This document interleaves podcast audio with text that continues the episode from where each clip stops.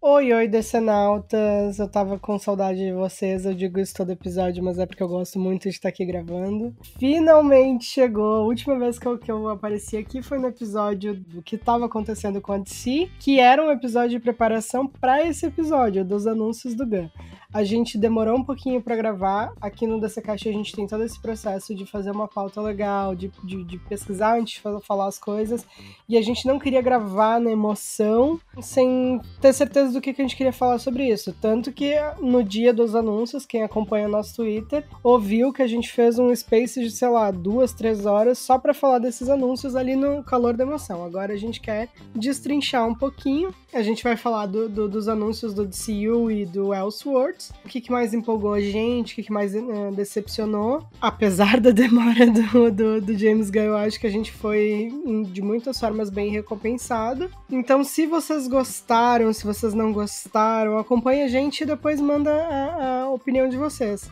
E antes de mais nada, como vocês sabem, eu sou a Bruna. Olá galera, meu nome é Danilo, sou o criador do Universo Decenalta. O ano nem acabou, mas janeiro com certeza já vai ser considerado o mês mais longo pro Decenalta, porque foi um mês extremamente longo e o James Gunn esperou pro último dia para revelar os anúncios. E a gente, como tu falou, né, se preparou para criar uma pauta legal e discutir um pouco sobre os projetos que a gente mais curtiu e pontos positivos e negativos, né, sobre é, a forma como foi feito o anúncio e os projetos em si. E aí, Decenautas, aqui é o Iago. Estou aqui de volta desde o ano passado que eu não apareço aqui. E vim aqui para comentar aqui os, esses anúncios que finalmente saíram, né? Deixa todo mundo ansioso. E vamos lá, bora falar aqui o que a gente gostou, o que a gente não gostou, o que a gente está esperando.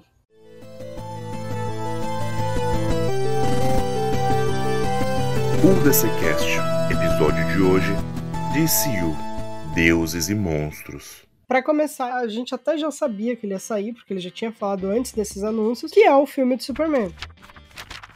Eu não sei vocês, eu fiquei bem empolgada. Quem me acompanha sabe que assim, o Superman nunca foi o meu super-herói favorito, mas ainda assim é inegável que ele é o maior herói de todos os tempos. E faz muito sentido o Gunn e o Saffron comecem a, a gestão deles na DC, focando justamente no maior super-herói de todos os tempos. O que a gente sabe do filme, sabia já do filme, inclusive antes dos anúncios, era que o Gunn estava trabalhando no roteiro desse filme, que talvez ele vai di dirigir, e isso continua sendo grande, talvez, a gente não sabe nada sobre isso e ele não falou nada nos anúncios. O Saffron tá meio que pressionando para esse lado. E isso é o que a gente sabe. O que foi sim novidade nos anúncios dele é que agora o filme do Homem de Aço ganhou uma data e é 11 de julho de 2025. Claro que assim, a data pode mudar, a gente sabe, mas eu achei interessante ele começar fixando uma data porque isso de fato dá pra gente uma, uma sensação de de, de algo fixo, né? Algo, algo concreto que a gente consegue colocar a mão, ver, sabe? De novidade mesmo, como tu falou, só teve a data, não teve muita informação sobre esse projeto ainda, a não ser a data e o nome, né? Legacy, que podem indicar que o filme vai obviamente, né, se relacionar com alguma coisa sobre legado. Eu tô empolgado, eu sempre falava no no universo antigo que não existia universo DC sem Superman. Foi uma coisa que eu repeti bastante com todo o drama do Superman que ficou aparecendo apenas em cameo, sem cabeça, enfim. Então não existe universo DC sem Superman para mim. Ele é o pilar, então começar o universo com ele é algo que me empolga. E eu acho que é meio que a última chance pro personagem. Eu, eu encaro é, dessa forma, né? O Superman ele representa tanto o universo DC, o filme dele e o universo DC tá na mesma, tá na mesma vibe, que os dois não podem dar errados. É meio que a última tentativa da DC de fazer o um universo compartilhado dar certo. Espero que dê, né?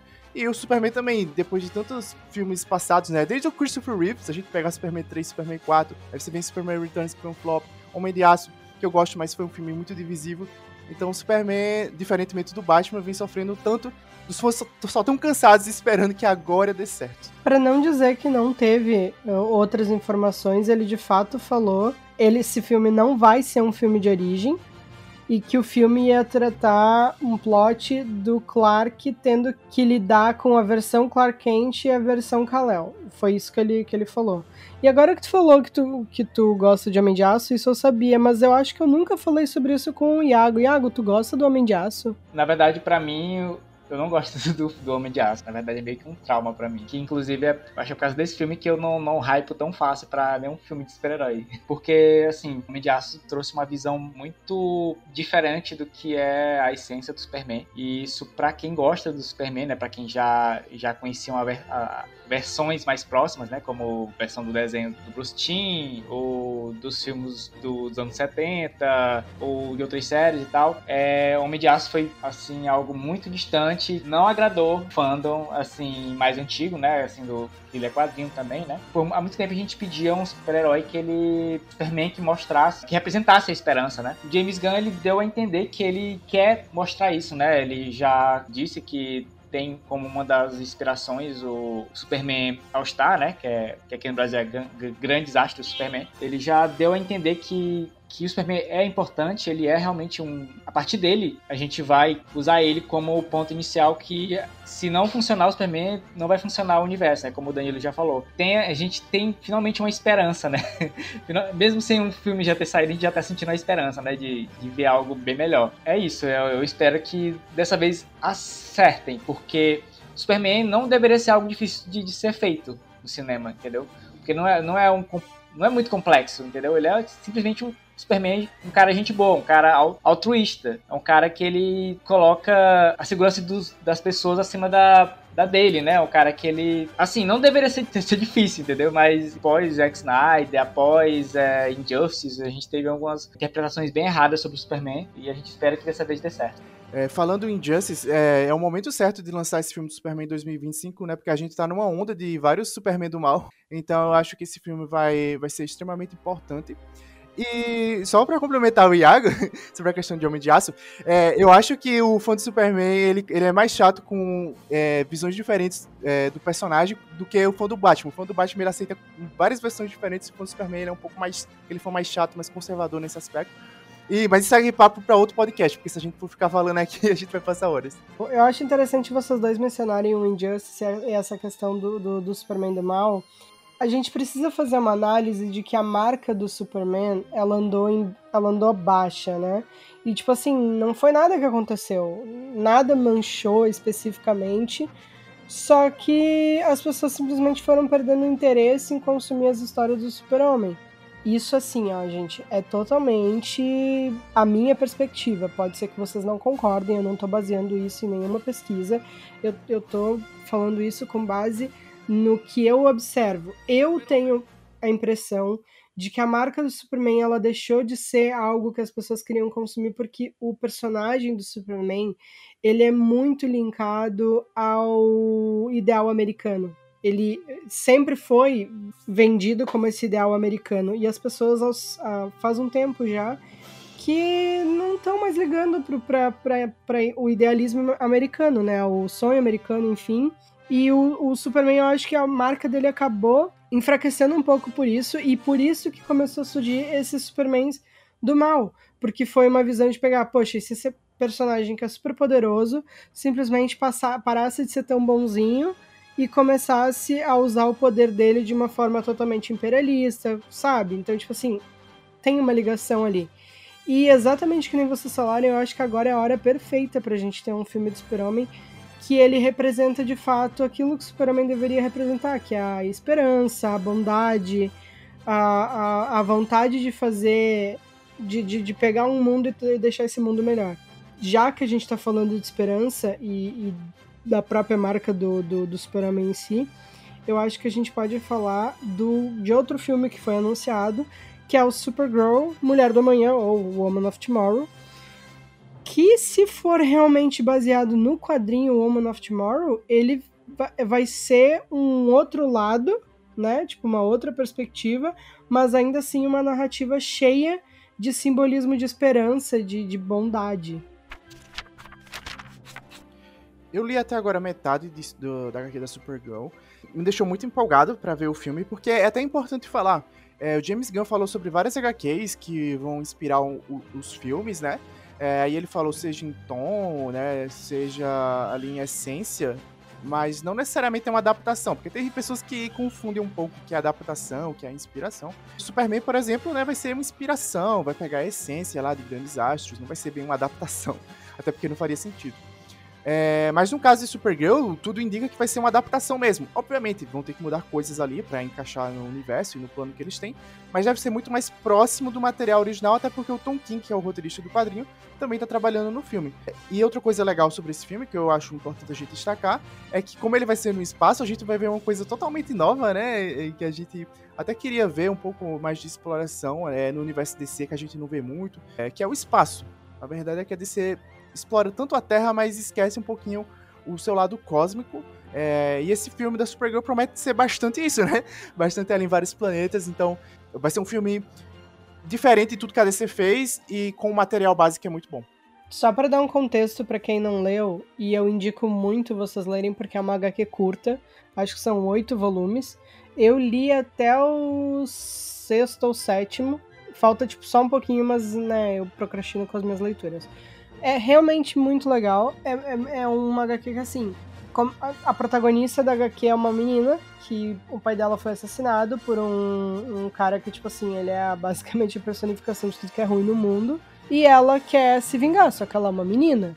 Aí ela cata uma espada, que é muito importante, que é muito valiosa, não sei o quê. E ela procura um mercenário para matar o assassino do pai dela.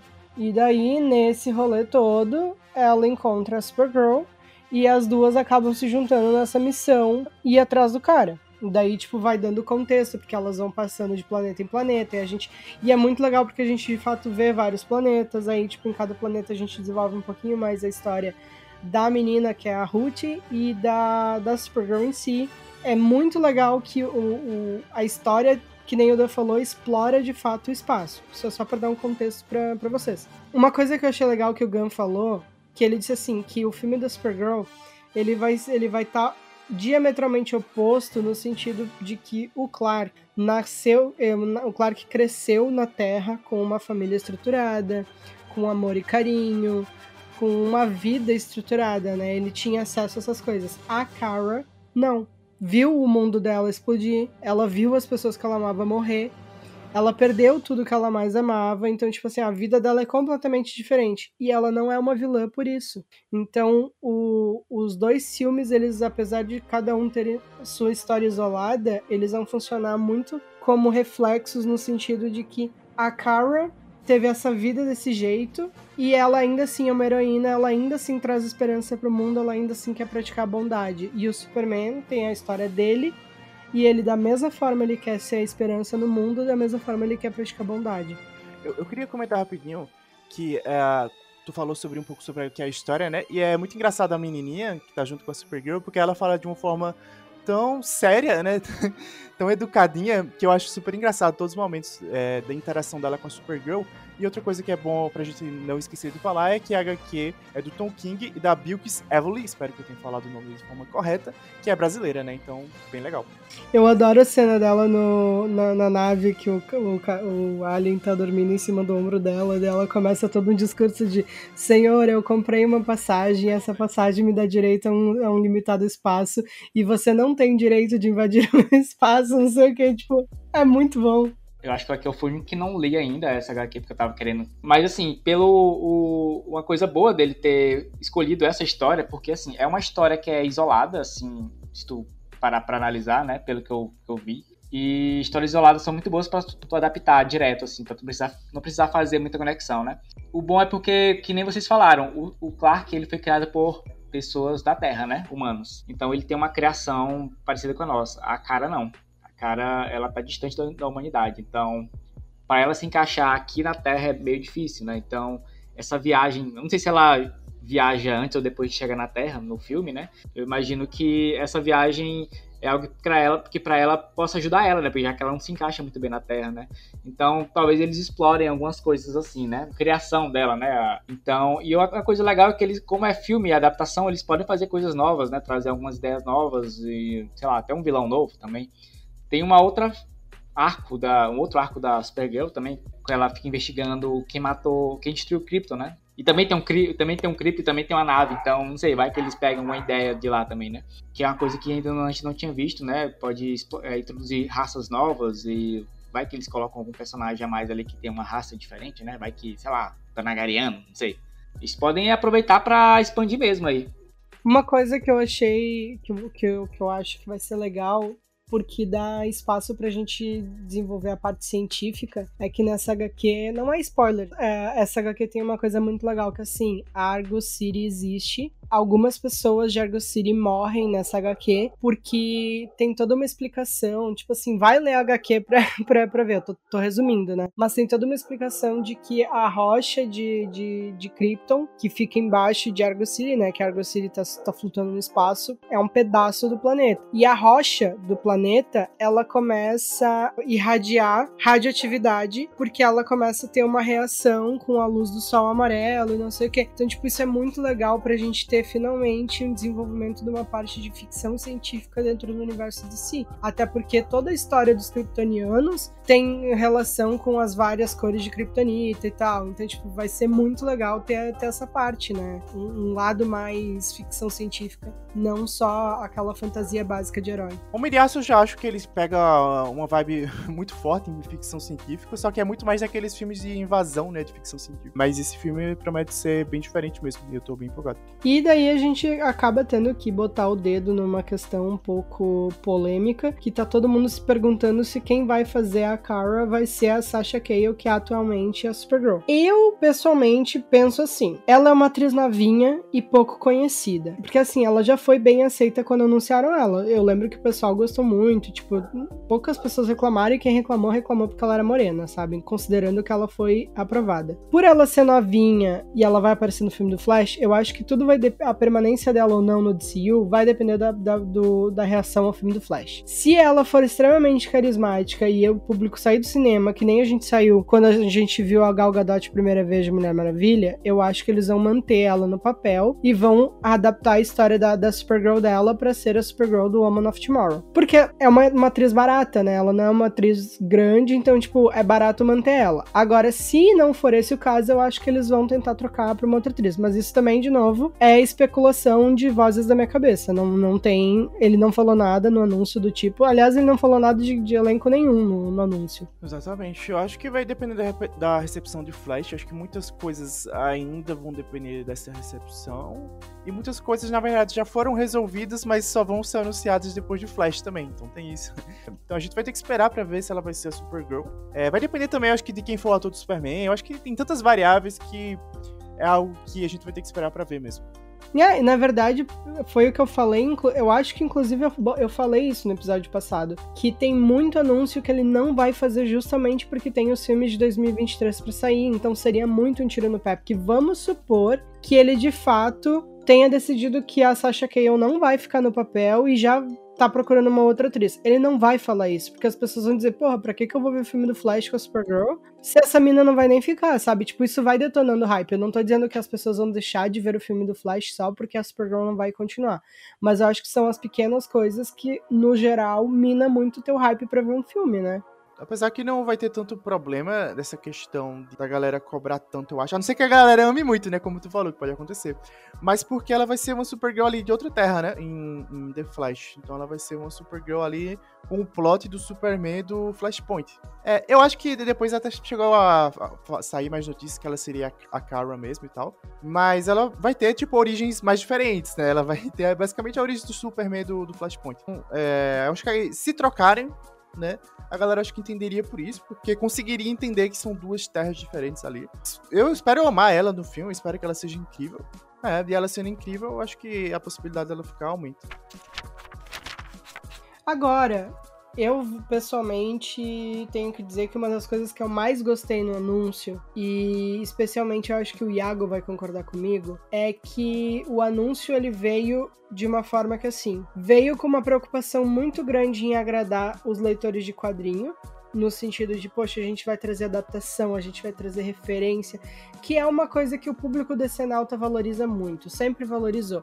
Não é à toa que desde que os anúncios do, do Gun foram feitos, disparou totalmente a venda de HQs que são mencionadas nos anúncios, que vão ser referências para histórias. Então, tipo assim, nós somos um público que consome quadrinho. A gente gosta de quadrinho, a gente gosta quando os quadrinhos que a gente gosta são bem referenciados na tela. E justamente porque o universo de si, ele é vasto e ele tem muita história para contar, eu adorei que o anúncio veio com essa preocupação de respeitar os quadrinhos e de trazer gêneros e formatos bem diferentes. E uma das coisas que eu mais amei, eu acho que é uma das coisas que o pessoal ficou, tipo assim, bem, bem hypado pra assistir, é o filme do Monstro do Pântano porque ele já veio com o anúncio de que ele vai ser um filme de terror. Veio também com o anúncio de que ele é o, o filme que vai finalizar o, o primeiro capítulo, que se chama Deuses e Monstros. Mas o, eu tinha especulação de que quem ia dirigir ele ia ser o, o Guilherme Del Toro, que ia ser maravilhoso.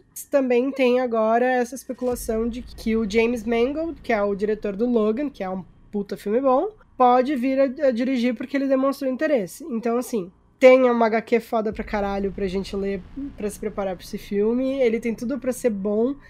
Ele é fora da curva do comic book movie, porque ele não vai focar em heróis especificamente, mas ele ainda tá dentro do universo de heróis, ele ainda tá correlacionado com o resto do DCU e pô, primeiro filme de terror, vindo o Monstro do Pântano vai ser foda pra caralho, sabe? Sim, cara, o Monstro do Pântano é um anúncio que a gente não esperava, eu acho, pra, de início, porque acho que geral tava meio que apostando em ver, sei lá, se ligassem para formar uma Liga da Justiça, né? Mete um Monstro do Pântano lá, filme de terror, finalizar aqui o, o, o primeiro capítulo, né? Então a gente ficou cheio de dúvidas, né, sobre como é que ia ser e tal.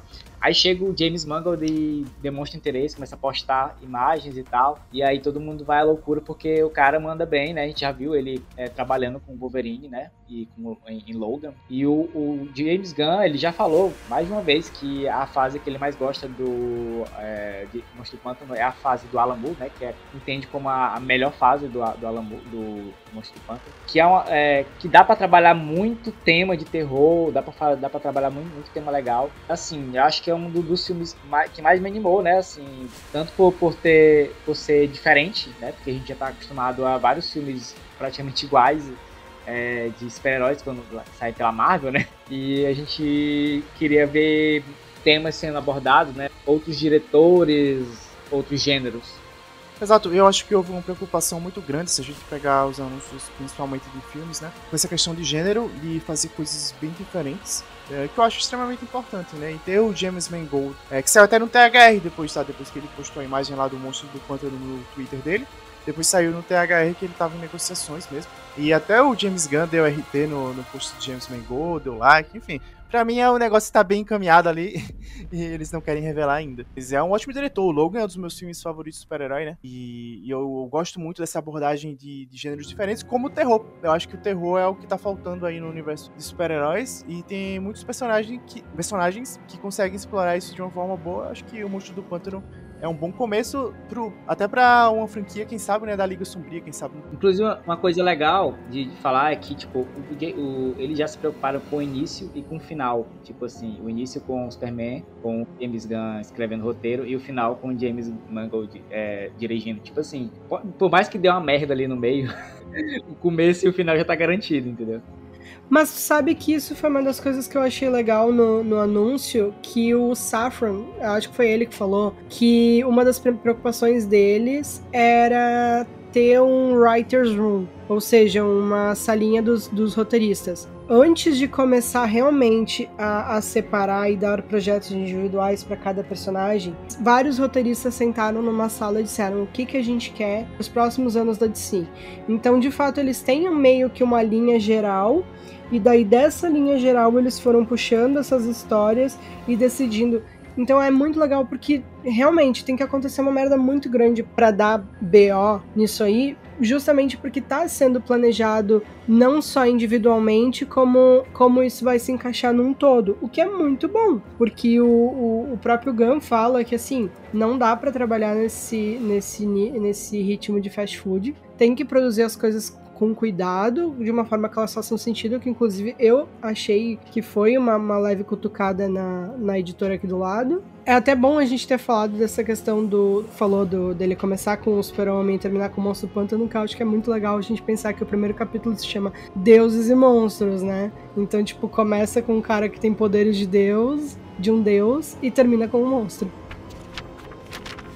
Mas a gente tá falando de, de, de produções que saem desse, do, dos formatos comuns. Um dos, dos filmes que eu também acho que a gente foi pego muito de guarda-baixa que ninguém esperava que viesse é o The Authority nem mil anos eu apostaria que ia ser esse o, projeto que eles iriam anunciar. Tipo, me pegou total de surpresa. E esse aí era uma coisa que eu sempre quis ver, só que eu nunca imaginei que eu fosse ver agora tão cedo. Eu imaginei assim, não, só quando DC estiver fazendo vários filmes bem avaliados, bem comentados que vão pensar em fazer algo do Authority. Já vem assim logo de, do início, assim, no início, né? Porque não é nem no final da, do capítulo, é já na, ali dos primeiros, né? Eu, eu curti porque eu gosto do, da equipe nos quadrinhos, né? Eu já tinha lido, eu tenho alguns quadrinhos do Authority aqui que foram publicados pela Panini. E, assim, é uma equipe muito legal porque, assim, é, eles são anti-heróis, né? Simplesmente eles passam por cima da autoridade do governo, né? Eles fazem a justiça do jeito que eles acham que é o certo, né? Eles salvam o mundo do jeito que eles acham que é o certo. Então, para isso, eles não estão dispostos até a matar. É, eu acho até errado uma comparação que o pessoal faz, que a galera diz que ah, vai ser o The Boys do DC. Não, não é assim não, cara. The Boys é.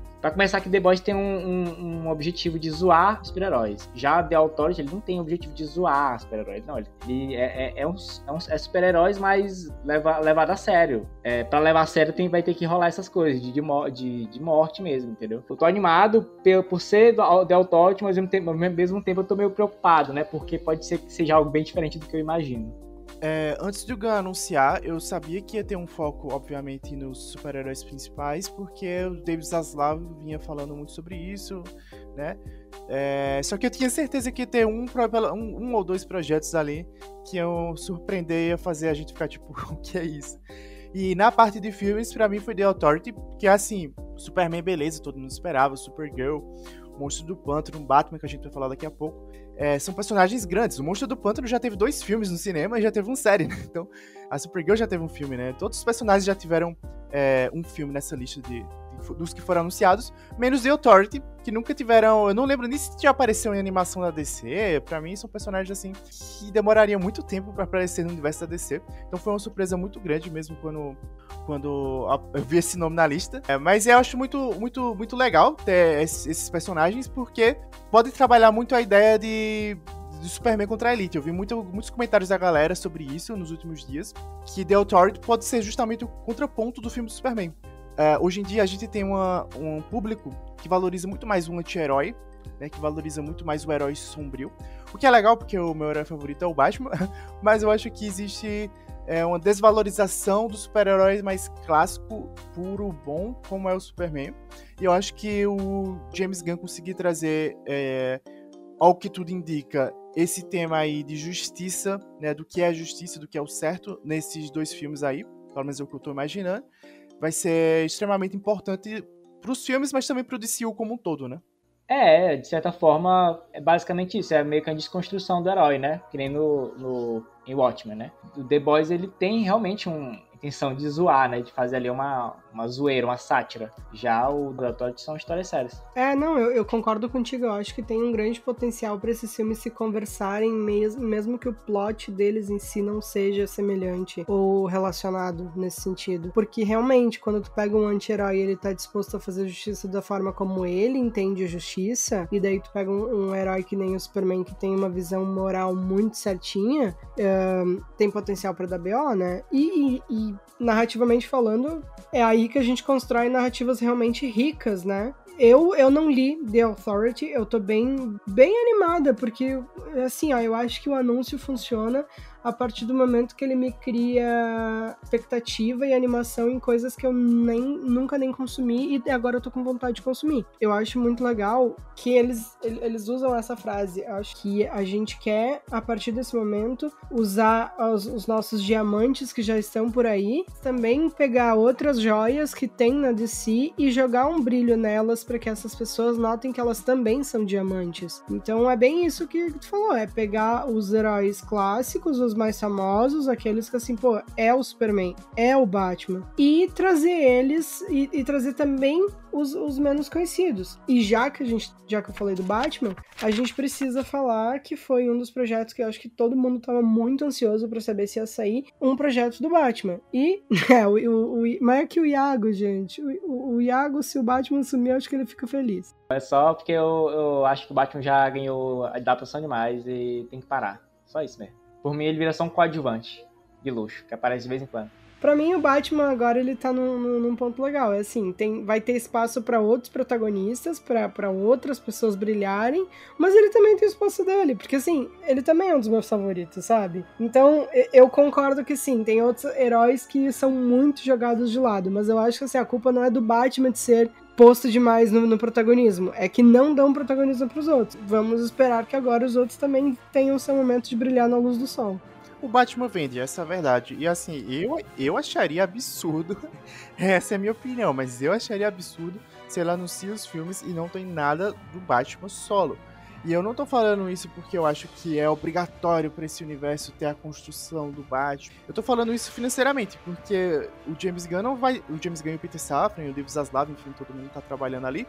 Eles não vão tomar as decisões apenas no lado criativo.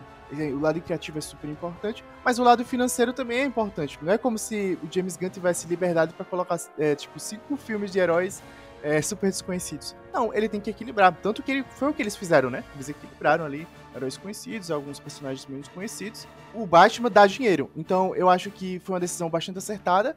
E foi desses todos os projetos, né, apesar do Batman ter muitos filmes, foi o que mais me empolgou, porque vai ter a Bat-Família, que é algo que eu tava desesperado para ver de uma forma bem feita, porque você tem o universo do The Batman, que eu acredito que não ia ter, né? Eu acredito que não vai ter, depois a gente pode falar mais. A gente teve em Titãs, né? Aquela Bat-Família estranha. O Bat a Bat-Família não é bem explorada. Tem até um jogo Gotham Knights que lançou e também foi bastante criticado, então a Bat-Família não tá com sorte. Ela tem Gotham Knights, a série da CW, com uma Bat-Família super estranha também. Espero que dessa vez acertem. E tem o Damian Wayne, que é meu segundo Robin favorito. Então é isso, esse vai ser o melhor filme do ano que ele lançar. Na verdade, se tu parar pra pensar, esse filme pode ser no ponto de vista total do Robin, se eles quiserem fazer. Eles podem fazer o Robin, na verdade, ser o grande protagonista, o que guia a história, e ter até mais tempo de tela que o Batman. Eu acho que seria legal. E uma coisa que o, o nome do filme é The Brave and the Bold. The Brave and the Bold, não, é, pra quem é, não manja, é um título de quadrinho que geralmente é usado para histórias crossover, né? Que é sempre um ou mais super-heróis se encontrando, né? E o Batman meio que foi é, protagonista de uma da primeira série, né? Que teve lá no começo. E era sempre ele encontrando outros, outros super-heróis. Então, vai que aparece outros personagens além da, da Batman família também, né? Eu adoraria ver o Arqueiro Verde nesse filme. É, seria muito legal. Acho que tem muitos personagens que se encaixariam para ter participação, é, participação aí, como tu falou, né? O título combina com isso. Mas o que mais me empolga de verdade é a Bat-Família, né? Porque além do Robin, a gente é, vai ter a Bat-Família. E aí fica a dúvida de como vai ser construído, porque eles, no caso, vão ter dado um, é, vão ter dado assim um pulo no tempo, né? Porque o Bruce Wayne já tá com o Robin Damian Wayne. Então aí fica a dúvida. Ele já teve o Dick, o Jason, o Tim, é, como funcionou né, o passado dele e que é algo que algumas pessoas não curtiram muito esse pulo, mas eu, antes de, de, de, anunciar isso, era exatamente isso que eu queria. era exatamente isso que eu queria, porque, tipo, eu acho que não. A linha, tem coisas nos quadrinhos que é muito difícil adaptar no cinema. E a linha do tempo dos Robins, da forma é, correta, é, sendo feita com o tempo, ela demora tanto tempo pra tu fazer da forma certa que não vale a pena fazer. É melhor tu simplesmente pular ou simplesmente escolher um ou dois Robins. Tipo, não dá, é muito difícil tu fazer os quatro, sabe? Então acho que pular e talvez colocar o Dick Grayson como asa noturna estabelecido, talvez o Jason Todd morto, já seria algo que os fãs apoiariam bastante. E funciona, né? Porque se a gente pensar até na própria ideia de construção do porquê que o Robin surgiu nos quadrinhos, foi literalmente para que o, o, Batman não precisasse ficar narrando a própria história. Então, a gente ter a história do, do ponto de vista do, do Damien seria até uma, uma sensação de, de referência, né? É interessante, é interessante que tu falou Dick Jason e não falou o Tim, que é para mim o grande problema de como encaixar o, o Tim Drake na, nesse universo. E para mim é sempre difícil encaixar o Tim Drake porque ele normalmente é sempre o Robin. Ele é conhecido muito, todo mundo fala, né? Tim Drake é o melhor Robin, Tim Drake é o melhor Robin. Beleza, mas ele, normalmente ele é só o Robin mesmo. É, é difícil quando o, o, Jason Todd e o Dick Grayson que saem, né, um, um pouco das aventuras do Batman e aí tu consegue explorar eles é, isolados mesmo. E o Tim Drake não. Então assim, é, é, é, vai ser um ponto que vai talvez chatear os fãs do Tim Drake, se o Tim Drake não aparecer no DCU, mas é uma possibilidade. Eu vejo agora como uma possibilidade grande, a não ser que eles queiram fazer, tipo, o Tim, o Tim Drake sendo o Robin atual do Batman, e aí tendo uma relação de ciúme ali, né, com o Damian Wayne. Eu ia falar isso. Eles poderiam começar com o Tim Drake como Robin, o novo Robin, e acontecia alguma coisa que no final do filme ele deixava de ser Robin e, o, e o Damian passava a ser o novo Robin. É possível, né? eu só acho difícil no sentido de que se tu vai explorar o Damian Wayne, é, tu colocar um outro Robin ali pode deixar um pouco confuso para as pessoas. Né? Tu colocar os quatro Robins e, e, e para um primeiro filme assim. Não sei. Eu acho que vai ter que acabar é, reduzindo, né? Um Robin, e aí eu acho que vai sobrar pro Tim Drake.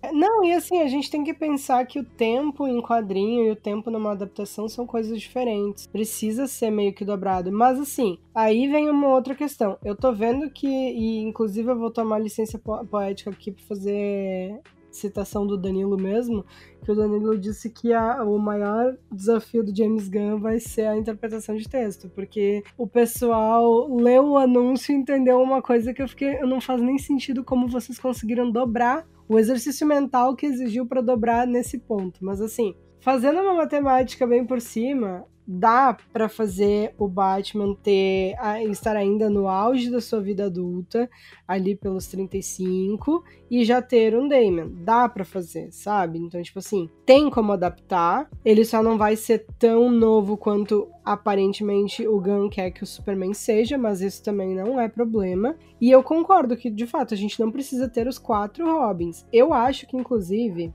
seria legal assim. Eu acho que seria jogar fora não ter a história de pelo menos o Dick e o Jason. Porque se a gente pegar assim, o Dick, entre aspas, é o, o, o, filho de ouro dele, né? Aí veio o Jason e o Jason é extremamente rebelde. O Jason não funciona. O Jason dá, dá problema, tanto que o Jason vai lá e acaba morto. E daí tu pensa assim para ele descobrir que ele tem um filho, descobrir a personalidade do Damien, que ele também é totalmente despirocado da cabeça. E daí ele vai ter que. Ele, vai, ele lidar com assim. É um gatilho, porque ele já lidou com um filho rebelde e terminou de uma forma muito ruim para ele, né? Então, tipo, vem esse pânico de caralho. Se essa criança for totalmente descontrolada que nem o Jason, ele vai se matar? Lembrando que no, nos quadrinhos, quem quem, quem realmente é, trazia de volta é a, é a Talia, né? Então eles poderiam também fazer uma, essa relação, tipo, de que a, a Talia trouxe ele de volta e eles podem ter, ter convivido juntos, né? O, o Damian e o, e o Jason em algum momento, antes de, do Jason voltar. Talvez eles acabem tendo que escolher ele. Até porque, se a gente for analisar, o Jason tem uma ligação com o Russ dá para usar isso de uma forma muito legal na narrativa. Inclusive, a, a Thay aqui da equipe mesmo, a gente estava conversando um outro dia, ela falou: Poxa, seria muito legal se eles usassem eh, a ligação que ele tem, né? Do tipo, o Jason tá morto e daí em algum momento do filme descobrirem que o, que o avô do Damian Wayne trouxe o Jason de volta, ou sei lá, deixar isso pro final do filme ou pra uma cena pós-créditos. É, eu, eu não acho que vai ser o plot do filme, mas eu acho que dá para usar no plot do filme ou num, num, pós. Tô bem animada, que nem o Danilo falou, eu também sempre quis ter uma Bat-Família numa adaptação. Talvez agora seja a, a, vez que a gente vai ter isso. Então, tô colocando fichas altas nisso. Bom, mas já que a gente tá falando de Batman, Batman e mais Batman, vai ter mais Batman, vai ter The Batman 2 e já venho com data também, foi 3 de outubro de 2025. Mas aí tem uma coisa também que eu quero pontuar, que eu achei muito legal, que foi o seguinte: o James Gunn e o Matt Reeves falaram que eles estavam conversando para que as histórias não se não se não se cruzassem, né? Para que eles não acabassem levando os dois Batmans, tanto o do Matt Reeves quanto do, do, do James Gunn, que não é do James Gunn, mas enfim, vocês entenderam, pro mesmo lado. Porque senão não faria sentido a gente ter ao mesmo tempo duas histórias de Batman sendo contadas ao mesmo tempo que fossem muito similares. E aí vem a questão que assim. O Batman do, do Robertinho, o Batman do Matt Reeves, é um Batman novinho, tá começando agora, ele tá aprendendo, ele tá tomando na, na cabeça. O Batman do DCU, ele é um Batman que ele já é o Batman. O BO dele agora não é decidir se ele vai ser Bruce Wayne ou Batman. O BO dele é descobrir que ele é pai biológico de uma criança que é completamente despirocada, sabe? E, é, e é, é, justamente por isso que eu acho que é legal a gente ter um Batman que já tem Bat-família, que tá descobrindo que ele é pai biológico do Damian. Porque o Batman do Robert vai ser completamente diferente, ele vai seguir outra linha. Eu, eu acho que daria para dizer que assim, na minha visão, o Batman do, do Matt Reeves é um Batman com as histórias mais pesadas, com as histórias aquelas suspense criminal, aquelas que a gente lê e fica, caramba, esse aqui não pode ser lida por criança. E o Batman do DCU vai ser aquele Batman mais família mesmo, aquele história divertida, história legal, mesmo os momentos mais dramáticos dela não é pesado que nem essas outras HQ, sabe? O Gunn utilizou dois termos para separar os, os universos, né? DCU, os, selos, o filme do, os filmes do selo DCU vão fazer parte do universo que ele está criando. Os filmes do selo Elseworlds, que é um termo que existe nos quadrinhos, né, da DC, vão fazer parte de outro universo, né, como o Batman do Matt Reeves, é, Coringa 2, enfim. E já que o Gunn utilizou uma expressão do, dos quadrinhos para separar isso, eu acho que a melhor forma de separar os filmes do Batman, do Batman é dizer que o Batman do Matt Reeves é uma graphic novel fechadinha ali que pegaram um roteirista da hora para fazer o que ele queria, enquanto o Batman do DC vai ser aquela mensal, né, do personagem que vai estar aparecendo em histórias de outros personagens também, e vai ter uma linha narrativa que vai ter que seguir ali, né, sendo construída e tal. Então, separado. Eu acho que o Matt Reeves descreveu muito bem o que vai ser a franquia dele. Vai ser uma franquia de crime, é, uma franquia épica de crime, né? Então, é, dá até para esperar que não vamos ter um Robin no segundo filme, né? Já que não faria muito sentido tu introduzir dois Robins ao mesmo tempo, é, pelo menos no segundo filme, né? É, dá dá para esperar também que não vamos ter vilões muito fantasiosos, já que ele quer explorar esse lado de detetive, crime. Então acho que ele vai continuar na pegada do primeiro filme. O que não me incomoda, tá? Eu, eu queria o Senhor Frio no começo, né? Como vilão do segundo filme, de uma forma um pouco mais fantasiosa. É, porque eu não tinha certeza o que ia acontecer com o Batman do DCU. Eu tava com medo do, do, que iam fazer. Mas já que me deram tudo que eu queria no DCU, então eu tô feliz com essas duas versões aí. Um Batman um pouco mais fantasioso, com a Bat-família, e outro Batman mais sombrio, detetive, e que vai ter ali spin-offs, né? É, voltados com vilões que podem explorar mais lados psicológicos, de máfia, enfim, vai, vai ter muita coisa legal nesse universo. Vamos falar então das séries? Porque o, os anúncios vieram não só no formato filmes, mas trouxeram várias séries. E eu acho que a gente pode começar com a série da nossa querida Viola Davis, que agora é uma EGOT Winner. Para quem não sabe o que é EGOT, é uma sigla que é basicamente a elite da elite, quando tu consegue um prêmio principal, um de cada um dos prêmios principais. Então, EGOT, Emmy, Grammy, Oscar e Tony. Tony é o do, do teatro, Oscar todo mundo sabe, Grammy da música, o Emmy da TV. Ela ganhou agora no fim de semana passado Grammy pelo audiobook do livro dela e agora ela é a elite que a gente já sabia que ela era, né? Isso tudo para dar contexto porque eu gosto muito de aplaudir a, a Viola Davis não perca a chance. Vem aí a série da Waller e o James Gunn falou que é justamente porque vem aí a série da Waller que ainda não começaram a trabalhar na segunda temporada de Pacificador, porque a segunda temporada de Pacificador vai, vai se passar depois da primeira temporada de Waller. Quando falaram que iam trocar todos os atores do universo DC, eu falava, gente, vai ser caso a caso, nunca que eles vão tirar a Viola Davis. nunca, né? A Viola Davis, pelo amor de Deus. Eu fiquei empolgado com essa série, fiquei empolgado que vai ser uma continuação direta da primeira temporada de Pacificador. Então a gente vai ter ali as repercussões do que aconteceu ali no final, que me interessa bastante, me interessa bastante porque essa série pode ter ali muitos personagens interessantes da DC. Acho que é uma série que pode abrir muito o universo DC. E acho até legal, acho até muito bom segunda temporada de Pacificador, entre aspas, ser essa série da Amanda Waller, porque a série do Pacificador, ela tem um contexto, obviamente ela foca no Pacificador e tal, mas ela tem um, uma vibe muito mais de comédia, E a trama da Waller, eu acho que ela exigia uma seriedade maior.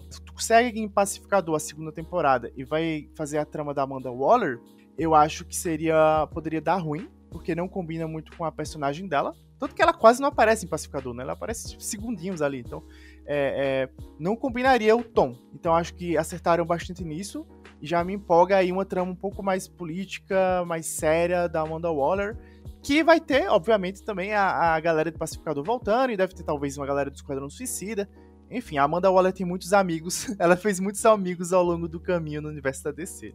E ela já começa com baita de um BO, né? Porque a, a Debaio, no final da primeira temporada de Pacificador, expõe que a mãe dela faz um monte de merda. Então, tipo, já vai ter que começar com a Waller lidando com, com as consequências disso e vai com certeza, ou pelo menos assim, eu espero que seja óbvio assim, porque eu quero muito a Debaio de volta.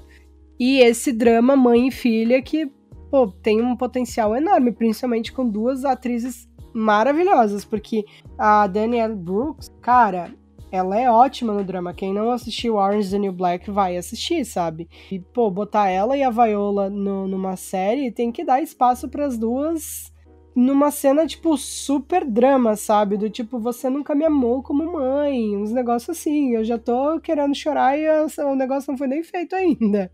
Essa série é a série que eu tô mais empolgada, assim, porque não só por ser da ter a Viola Davis, né, mas ser da Waller, mas também porque tem os produtor, é, o produtor de do Patrol, né, o showrunner que é o Jeremy Carver, né, e também tem um dos roteiristas de Watchmen, né.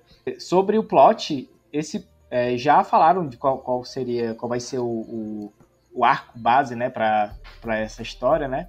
E pelo que eu lembro, é, é uma história em que ela descobre sobre, sobre um suicídio e ela fica presa. Ela fica presa, sei lá, pelo um ano, eu acho, mais ou menos. E aí entra em contato de novo com ela, né? Pra uma missão, que ela tem que chamar, recrutar uma galera, né? E, e ela vai ser meio que supervisionada pelo, pelo Batman. Assim, não leva, que nem a Bruna falou mais cedo, não leva esse negócio de adaptação ao pé da letra, né? Eles podem fazer coisas completamente diferentes. Pode, provavelmente não vai ter o Batman, né? Vai ter, sei lá, outro personagem mediano ali, né? Vai, provavelmente vai ter a Debaio, provavelmente vai ter o pessoal do, da série do Pacificador, né? De volta. Sabe quem que seria legal fazer esse papel de, de, de ficar vigiando o trabalho dela?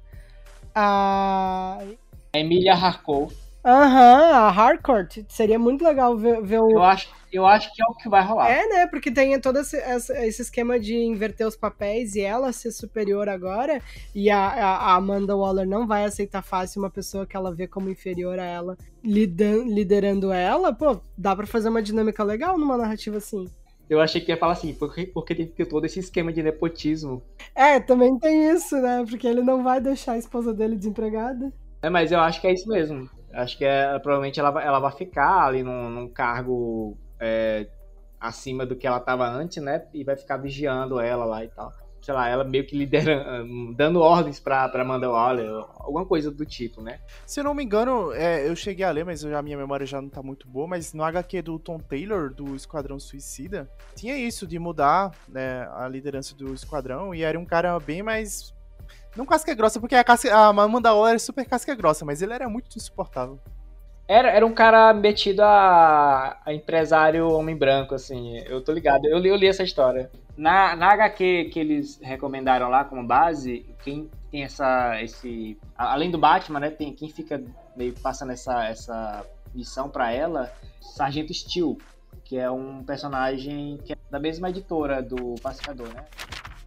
É, já que a gente tá falando de um universo que é compartilhado, eu acho que a gente precisa falar da única, por enquanto, anúncio de animação, que é o Creature Commandos. Eu achei muito legal, porque qualquer coisa que envolve monstros clássicos já tem a meu, meu, minha atenção. Mas o que eu achei legal é que ela é uma minissérie, então vai ser uma história fechadinha. E o Gun já anunciou que é ele que tá fazendo, isso é meio óbvio. Vão ser sete episódios dessa minissérie, então, tipo, realmente vai vir uma história fechadinha. Mas o mais legal de tudo é que, além da, dessa história tá ligada com o, o, o, resto do DCU, ele falou que ele quer que os atores que dublem os personagens na animação sejam os atores que depois vão ser uh, eles numa adap adaptação live action. Então, tipo, o Rick Flag Sr., que é o pai do Rick Flag, vai ter um ator amanhã ou depois no live action. Esse ator já tem que ser pensado agora para que seja ele que vá dublar na, na animação. E isso para mim é muito legal, porque já constrói a coisa bem concreta. É, eu acho que a DC, na verdade, parou no tempo de uma forma absurda nos últimos anos quando o assunto é animação. A DC, nos anos 2000, ali, sempre foi inovadora. E nos últimos anos, você pode falar que sim, lançou algumas animações legais, como até Arlequina, um exemplo. Mas, no geral, parou no tempo. Então, acho que com o DCU com o DC Studios a possibilidade de valorizar mais e Creature Commandos tem tudo para ser super divertido. É, e é a única animação anunciada até agora, né? Ele falou que pode ter animações, seja séries ou filmes para o cinema. Então, acho legal. E o melhor é que ela vai ter uma conexão direta com a série da Amanda Waller, e que ela deve ser, na verdade, o primeiro projeto a ser lançado. Tipo assim, o, o James Gunn fala que o filme de Superman é o começo real, né, do DCU, porque, querendo ou não, não tem como comparar uma série animada que um filme, o peso, né? Mas em questão de lançamento, o Critical Menos vai ser lançado primeiro. Então, talvez a gente já assista o ano que vem, ou no início de 2025. Então, tá perto. Eu suspeito que, na verdade, Creature Commandos era um projeto que ele já existia antes dele assumir o cargo, né, o, o James Gunn. Que ele já tava... Esse era o projeto secreto dele, que ele não falava. E e por isso que ele tá ali no, já na frente, porque ele já tá no ponto. Sim, também acho, também acho. Até porque a animação demora muito tempo e ele chegou falando que o roteiro tava pronto. Tudo bem que ele escreve o roteiro rápido, de Peacemaker ele falou que escreveu muito rápido, mas eu, eu penso a mesma coisa. Eu acho que já ele era um projeto secreto dele, que ele tava talvez escrevendo ali desde Peacemaker, e aí ele só fez encaixar aí no, no, no Porque se tu parar pra analisar, ele se encaixa em tudo que ele falou. Ele é um projeto que ninguém esperava. Ele é um spin-off do, do Esquadrão Suicida, porque tem o Doninho, né? E vai ter a Amanda Waller e o, o pai do Rick Flag. O que a gente já imaginava de um projeto de James Gunn, né? É, sobre ele, né? Eu curti muito porque ele vai pegar ali, vai é, explorar uma parada que provavelmente não vai, a gente não vai ver muito nos outros filmes, né? Que é, é, o Creature Commandos é uma equipe que ela é militar, mas ao mesmo tempo ela, ela tem um foco ali em coisa sobrenatural, né? E é como se fosse um esquadrão suicida é, dark. Entendeu? Tipo. É, exato, exato, é uma boa descrição. É uma boa descrição. Porque você tem um Frankenstein, você tem um lobisomem, você tem uma, uma medusa, você tem, tipo, criaturas. Que a Arlequina faz uma piada sobre ele ser um lobisomem no filme do Esquadrão Suicida. Então, vai que revelam que, na verdade, ele é uma espécie diferente do lobisomem. Fica aí o questionamento. É, porque o Doninha ele é um pouco diferente a adaptação cinematográfica do, do que tem lá no filme. Talvez eles acabem mostrando a origem dele diferente lá, que era pra ele ser um lobisomem e deu merda, deu erro. Não sei. Mas o, uma coisa legal é que eles meio que vão adaptar tanto o Creature Commandos, que é um quadro, que é das antigas, né? Um, é um, era uma, uma equipe de que saía naquelas histórias de guerra das antigas, com um pouco do, do Frankenstein, né? A gente da Shade, que era um quadrinho que saía ali nos anos 952, né? Que era ele, que era um agente de uma organização focada em deter coisas sobrenaturais, né? Aí tu tinha a esposa dele, né? Que era a Lady Frankenstein, né? Então eu acho que eles vão pegar um bocado de ideia diferente e vão juntar ali e vai fazer uma coisa bem divertida. E, e é legal que assim, de novo, a gente precisa falar que os anúncios vieram com gêneros diferentes, formatos diferentes, isso de, lá na, na, nos filmes e dentro das séries também. E daí a gente pode falar do anúncio que foi o anúncio que meu, eu bati o olho, meu olhinho brilhou e eu fiquei pronto que vier agora é bônus, porque o James Gunn já me deu tudo que eu queria, que foi reviver aquele projeto que a gente achou que nunca mais, assim ó, nunca em um milhão de anos eu achei que iam reviver ele todo mundo lembra que anunciaram uma série das Amazonas e todo mundo surtou e, meu Deus, a série das Amazonas, não sei o quê. E daí ninguém nunca mais falou nada, fingiram totalmente demência, parecia que nunca tinham nem falado dessa, dessa série. A gente já começou a achar que era um, sei lá, um surto coletivo nunca tinham nem falado dessa série, e daí surge James Gunn provando que ele de fato não não dispensou tudo, ele não achou que tipo assim, ah, tudo que veio da gestão passada é um lixo. Ele realmente olhou o que, que prestava ali, o que, que, ele, o que, que dava para salvar. E veio nasce Lost Paradise, uma série da, da, das Amazonas, nas próprias palavras deles, vai ser estilo Game of Thrones, porque vai desenvolver basicamente treta política. O que é tudo que eu queria, eu não. não é, assim, eu tô muito feliz. É, a, a, a Perry Jenkins queria desenvolver uma série das Amazonas, né? E não sei o que rolou, mas nunca saiu do papel, mesmo com o sucesso do primeiro filme ali. E morreu, né? O projeto acabou morrendo, também uma Mulher Maravilha 3 morreu. E aí eles voltam aí com, talvez com um conceito diferente do que estava se pensando antes. E me empolgou bastante porque eu acho que começar explorando a universo da Mulher Maravilha, focando na mitologia, é, talvez deixe até mais forte a personagem. Eu sei que algumas pessoas ficaram decepcionadas por não ter nenhum filme da Mulher Maravilha, né? Considerando aí que teve do Batman e Superman, todo mundo esperava uma trindade nos cinemas, pelo menos nesse primeiro capítulo. É, e eu consigo entender, só que eu acho que, ao mesmo tempo, me empolgou, tal, talvez me empolgue um pouco mais. Se você pedisse pra escolher essa série das Amazonas ou um filme da Mulher Maravilha, só pode acontecer um, eu acho que eu escolheria a série, porque eu acho que ela. É, porque eu acho que a Mulher Maravilha vai ganhar um filme uma hora ou outra, mesmo se não for nessa primeira fase, e porque eu acho que essa série vai ser extremamente importante para construir a mitologia e também para construir talvez vilões. Enfim, vai deixar a personagem muito mais rica uh, pros fãs, né? A Mulher Maravilha merece mais projetos, ela merece ter spin-offs, ela, ela, merece ter franquias é, de outros personagens como as Amazonas.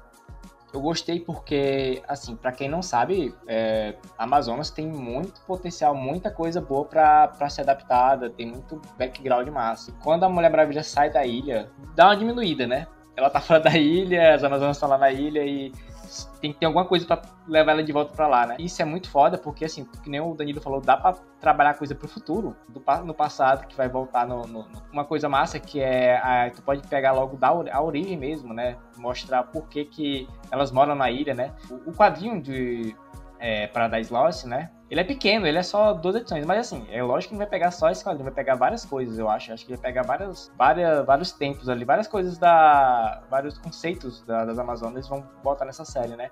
Tem um que eu acho. Tem um que eu acho importante eles se inspirarem, pelo menos, na essência ou na estrutura de construir o universo mais rico das Amazonas, que é, é Wonder Woman Historia. É, são três volumes. É, eu, eu, só li o, eu li o primeiro, eu tô devendo aí. Eu li quando lançou, tipo, eu tava tão empolgado com, com, com o primeiro que no dia que lançou eu, eu, já li. É, mas acabei não lendo os outros dois, porque demora tanto tempo que tu acaba perdendo tempo, né? A, a história do primeiro, ela é muito rica né, ao contar a origem das Amazonas, ao contar a, as tribos diferentes, a contar as diferenças, enfim. É, e eu acho que se eles se inspiram nesse, nessa HQ especificamente, eles teriam um universo muito mais rico dessas personagens que às vezes são tratados de forma um pouco simplória, né? Eu acho que, como falaram que ser uma ideia Game of Thrones, então eles querem trazer tramas mais complexas, querem trazer personagens que vão se destacar muito. E só de imaginar isso, ver outras Amazonas se destacando fora de Anna Prince, é, me deixa muito, muito empolgado e muito feliz. Pô, só vai ter. praticamente só vai ter mulher. Obviamente pode ter alguns homens, porque se tiver algum deus, enfim, dependendo da trama. Mas vai ser um elenco quase completamente feminino, né?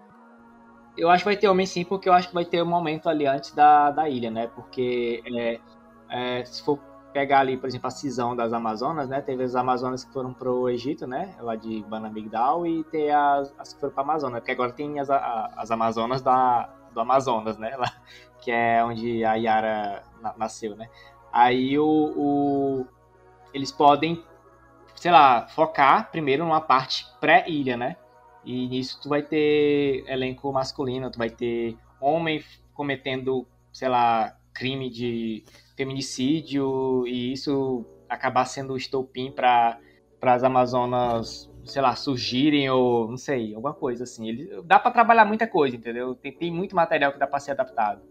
Eles, eles usando a ideia lá do, do dos poços da, de almas, né? Porque o, a ideia do, do, do, do poço, né? Do poço das almas é, que as mulheres que morreram é, por conta de algum crime que um homem cometeu, né, de feminicídio, elas são re, é, renascidas nesse poço, né? Então, tu pode ter uma mulher trans renascendo como uma mulher cis, né? Talvez. Ou, ou não sei, dá pra pirar e fazer coisa que o quadrinho não fez. Hum, talvez ela até tenha um corpo trans. A questão é que o, o legal dessa, de, dessa história é que de, de, era Bia, não era? O nome da, da primeira Amazona? Que foi justamente dizer: olha só, para vocês transfóbicos por aí, mulheres trans continuam sendo mulheres até dentro da mitologia das Amazonas. Então, isso é muito legal e é, é uma inclusão que ela é muito ela é muito simples de colocar e ela já cumpre o papel dela. Então, isso para mim vai ser uma coisa que é muito legal.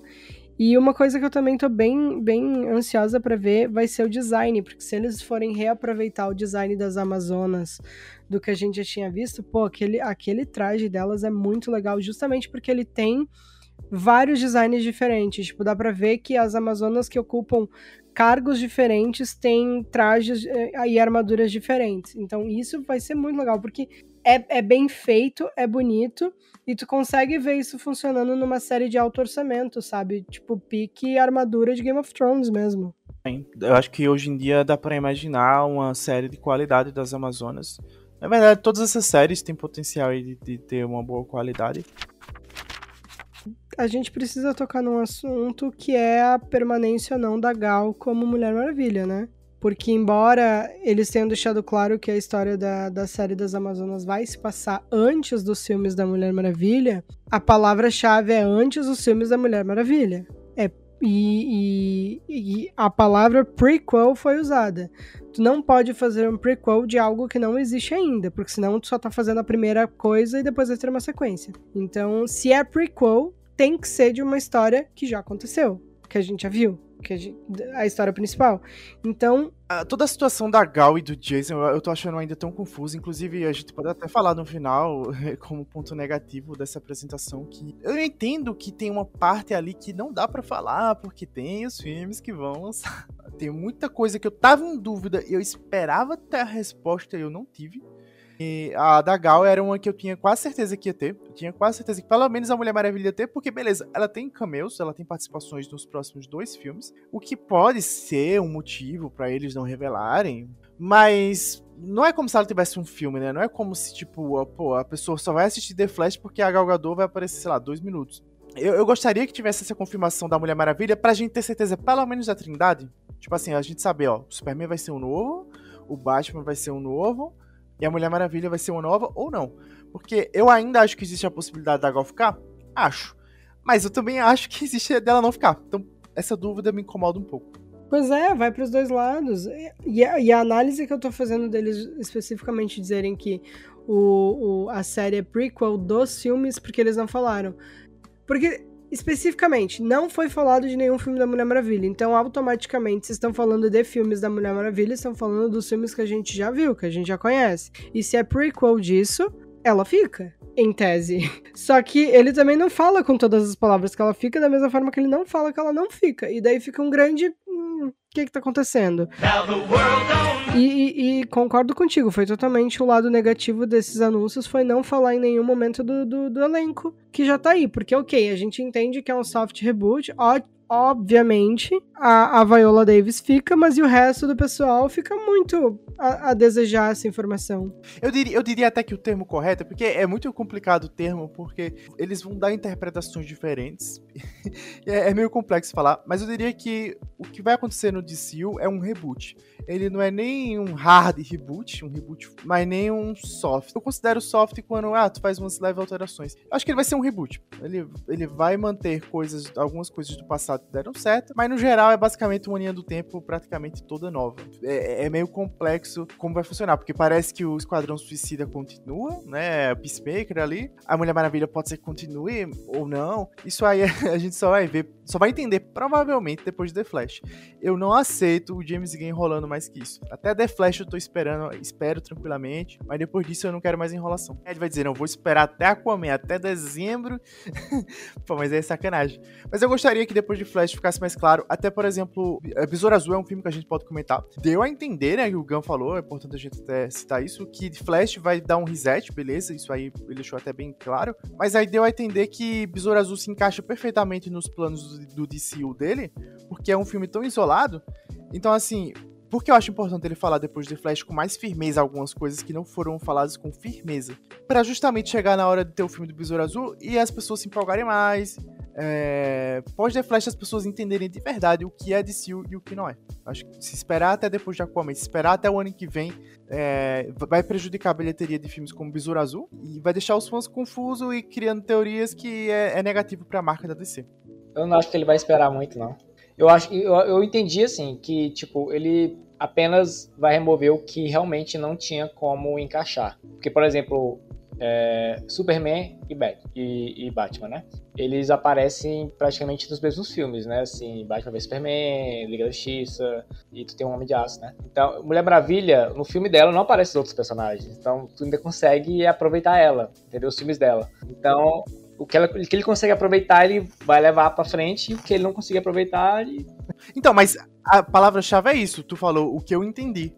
Mas esse é o erro da, da, apresentação, né? Porque, tipo, não deveria ser o que a gente entendeu, deveria ser o que é fato. E ficou muito no que a gente entendeu. Até porque a gente já é um fandom que é complicado, a, a, a distorção, a fake news, a, a fanfic, toda ajuda é ajuda, né? O Gladiador Dourado. Não é o projeto que eu tô mais ansiosa, mas eu também não posso dizer que eu ignoro esse projeto, porque eu acho que ele tem um potencial para fazer coisas muito legais. Só por, por, por ter o, qualquer plot que envolve viagem no tempo eu já curto bastante, mas porque existe Besouro Azul.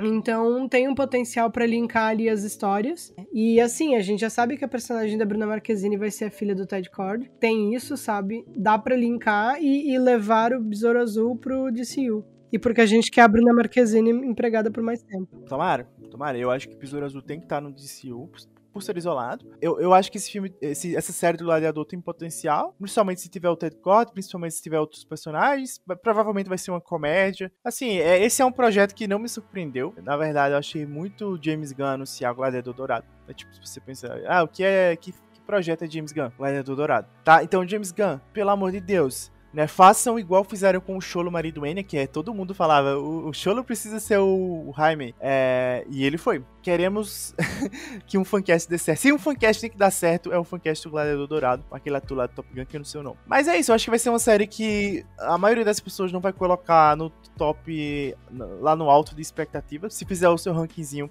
a maioria das pessoas não vai colocar top 5. Eu também não boto. Mas ela, justamente por isso, ela pode ser uma das que mais surpreende no final das contas, né? Pode ser que a gente chegue e, e seja uma das coisas mais legais que a DC vai fazer, por ser uma comédiazinha de viagem do tempo. É difícil ter errado. Eu acho que a série vai ser. Uh, ela vai também vai trazer a, a, a discussão lá da sobre super-heroísmo, né? Sobre justiça, sobre o que é certo e tal. Eu, eu acredito que talvez role, não sei. Eu espero pelo menos que tenha algum momento o gladiador é, tem algum papo com o Superman, né? Porque é uma coisa que acontece muito nos quadrinhos, né? É, o gladiador dourado é um cara que ele tá aqui na, no presente, ele volta pro passado, né? Pro presente, pra ser alguém, né? Porque ele era um Zé Ninguém e ele volta pra ser o, o grande super-herói, né? Então ele acaba confundindo isso de, ah, eu tenho que ser famoso, tenho que aparecer no, no jornal e tal. E acaba confundindo isso com o que é realmente ser um super-herói, né? Então eu acho que vai rolar muito essa discussão, né? Dele ou, e outro super-herói eu tô chutando Superman, mas pode ser outro também, né?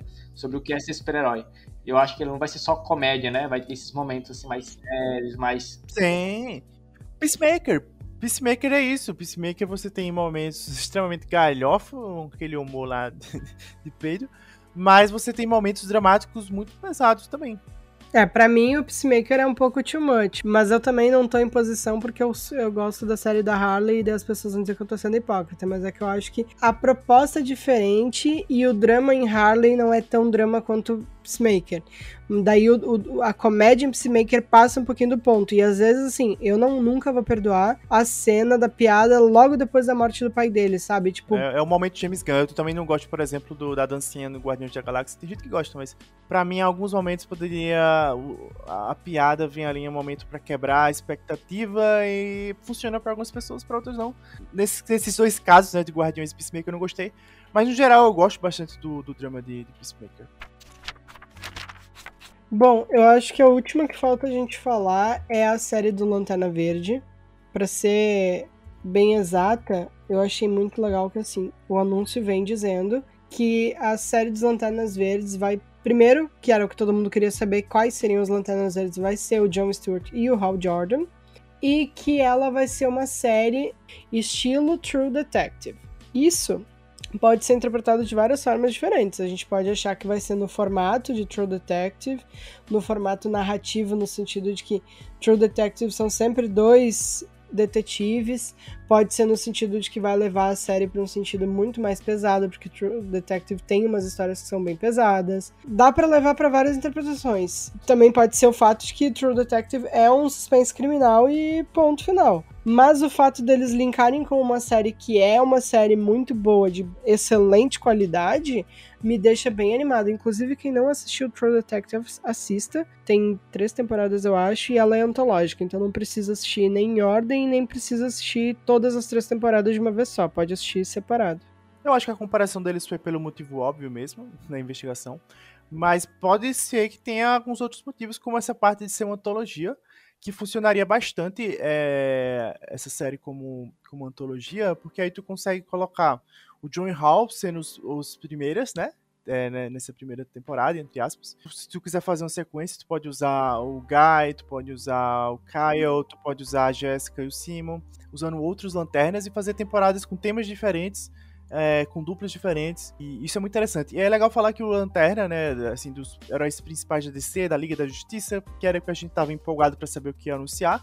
A gente tinha certeza que não ia ter nada do Flash do Aquaman, porque eles têm filme esse ano, então isso aí era óbvio.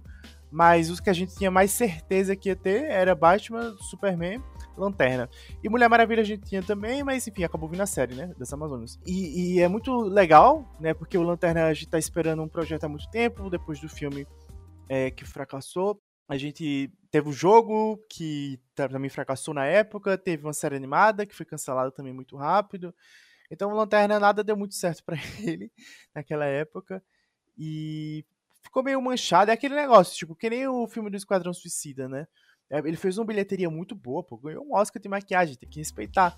Mas ele manchou um pouco a imagem do grupo Esquadrão Suicida até lançar o segundo que, pô, é bem melhor. Então, é, essa série ela também vem com um peso muito grande, né? Não tem o mesmo peso do filme do Superman, óbvio, mas o peso dela também é muito grande, porque eles prometeram ser um grande evento HBO, compararam com True Detective. É o John Stewart e o Hal Jordan, os dois lanternas, os maiores lanternas mais populares, para não ter briga, né? Para não ficar, é, eu quero o John Stewart, não, eu quero o Hal Jordan. Então não vai ter briga, pode ficar tranquilo. É, e pode ter outros lanternas também, né? Pode ter o Kilowog, pode ter o Sinestro, enfim, a gente vai ver depois. Eu quero chip. Quer chip? o, o esquilo? É. Aham. Uhum. Ah, sim. Também quero ver. Ah! Eu pensei, eu pensei que tu tava falando, eu quero chip, eu pensei que tu tava chipando o João com o Hal Jordan. Fiquei tipo. Não, tá, não, okay. eu quero, eu quero o chip, o, o esquilo. Chip, tá, Tá. É que ele, ele tem sempre uma dinâmica muito legal, principalmente quando batam ele e o Kilowog juntos. É, é, é, eu acho que a gente vai ver bastante animais nos, nos projetos do DCU, porque o James, James Gunn gosta. A gente tem a Doninha, a gente pode ter o Crypto no filme da, da, da Supergirl. Ah, o filme é... da Supergirl, não só o Crypto, mas o. Ah, esqueci o nome. O Cometa. Pô, a cena do Cometa no, no quadrinho é muito bonita. É, se, se o James Gunn eu sei lá quem é que vai dirigir o filme do Batman for legal, podem botar a Bat-Vaca também lá com o Damian. Então, assim, tem muita, tem muita possibilidade de animal, né? É, pra colocar. E vamos ser sinceros, animal em filme de herói vem de bonequinho. É, todo mundo gosta de animal, então. Então aí dá pra fazer até uma franquia live action do Super Pets. Por que não? O, o, o Lanternas eu, eu vejo muito como algo que eles que eles meio que reaproveitaram, né? Porque já tinha o rolê lá da outra série, né? E pelo que eu entendi, eu não sei se é certeza, né? Mas eu acho que o pessoal que estava envolvido com a série, o projeto anterior, ainda vai continuar. E eu acho que eles meio que vão reaproveitar muita ideia da, das, das outras séries que foram canceladas e, e, e, vão meio que focar mesmo nessa questão de, de investigação, porque enfim, vai ser série, né? Série é mais, é mais. não é tão cara quanto o filme, né? Aliás, é, tu não dá para tu fazer a mesma coisa de filme, né? Em relação a efeito especial, é mais, muito mais é, custa muito mais caro. Então eu acho que eles seguiram por série porque além de tu explorar de boas os personagens, é mais barato, né? Assim, eu, eu achei muito interessante. O séries da DC vão ter que ser caras, de qualquer forma, né? Mas, assim, uh, eu achei, achei muito interessante porque a gente vai explorar um lado que muita gente não esquece, né? Que eles são é, policiais. Policiais do espaço. Propriamente dito, a gente falar que eles são policiais do espaço é muito legal, porque realmente a gente fica muito preso, assim, no, no, no nas minúcias das histórias, mas no fim das contas é exatamente isso. Eles são patrulheiros do espaço. E, e, funciona dessa forma, dentro desse, desse gênero de, de, de, É, que é tipo assim, a gente pega séries famosas nesse formato, que é tipo uh, Law and Order, coisa assim cada, cada episódio é uma, é uma história. Pode tanto ir para esse lado, quanto ir para um lado mais True Detective, que é cada temporada ter uma história. Eu acho que funciona das duas formas. Eu até prefiro que seja mais no formato True Detective, porque a DC já teve a Zombie e Lucifer no outro formato, e ela é mais uma série barata, mais estilo CW, né? É, não, eu acho que é, esse tipo de série é até legal, dependendo de como for feito por exemplo, por, por exemplo, eh, Legends of Tomorrow, cada episódio tinha uma historinha diferente, apesar de ter um arco, né, a série em si. É, mas eu até gosto desse formato, só que não combina vai ser interessante ver se eles vão fazer filme dos Lanternas. Beleza, tô empolgado pra caramba por essa série. Acho que acertaram na vibe detetive, porque aí já economiza efeito, né? Não significa que a série vai ser barata, mas, tipo assim, tu não vai fazer uma série no, dos lanternas no espaço, não tem dinheiro que dê. Então, é, eu espero que também tenha um filme depois, né? Tipo, aí no capítulo 2, quem sabe. Aí pode ser até John, Hal, Jessica, sei lá. Alguns lanternas que eles considerem importantes. E fazer um filme 100% no espaço, alguma guerra. Eu quero ver os lanternas no, no, no, explorando todo o seu potencial, mostrando outros anéis também. O Lanterna, é, assim como a Mulher Maravilha, que vai ter a série das Amazonas, ele é outro personagem que pode ter mais coisas ali expandindo o universo dele, porque é muito rico. Tu falou em Outros Anéis e eu pensei nos bichos, porque Lanterna Verde tem um. um, uma, um... Eu nem sei, vou, vou, admitir a ignorância porque eu não li no, nas HQs do Lanterna, mas no Injustice tem aquele gato que ele se junta à tropa dos Lanternas Vermelhas porque destrói a cidade dele inteira e ele fica tão puto, tão puto, tão puto que o Anel Vermelho lá no espaço capta o ódio dele e recruta ele pra tropa, tropa dos, dos Lanternas Vermelhas. Eu quero muito esse gato no, em algum momento no, no, na adaptação. É o Dex Star, o nome dele. Ele é. É, o Dex Star. Porra, é um gato muito puto. Eu, eu quero essa história, sabe? Dá pra, dá pra usar, vai que tem um, uma série aí, com, ou uma série não, um filme, né, da Tropa versus a, da Tropa Verde versus a Tropa Vermelha, né?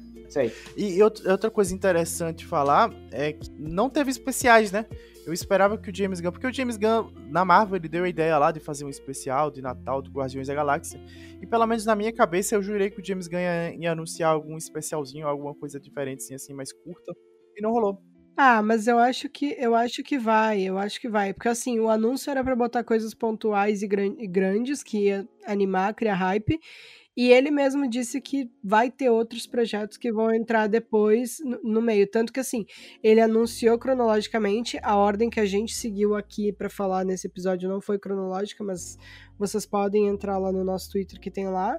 Ele mesmo falou: vai ter projetos que depois vão entrar dentro desses ali, entre esses. E fora que, assim, para criar hype em cima de especial, geralmente tu precisa anunciar um pouco antes. Por exemplo, anunciaram um episódio especial de, de Dia dos Namorados da Harley não faz muito tempo, sabe? Então, tipo, porque daí as pessoas ficam pilhadas ali em cima do, do, da data especial, não precisa anunciar com antecedência. E eu acho que esses episódios especiais, eu, eu, pensei neles porque tu falou do gato, e eu fiquei pensando, pô, é algo que pode ser até importante para descer, né? Pegar alguns personagens menores ali que vão aparecer nesses filmes, fazer, ok, você é meio difícil fazer uma série, é meio difícil fazer um filme, mas pô, um especial dá para fazer. Então, seja de animação, seja de live action, Tipo aqueles curtinhos que passa, que, que a Disney gosta muito de fazer, né?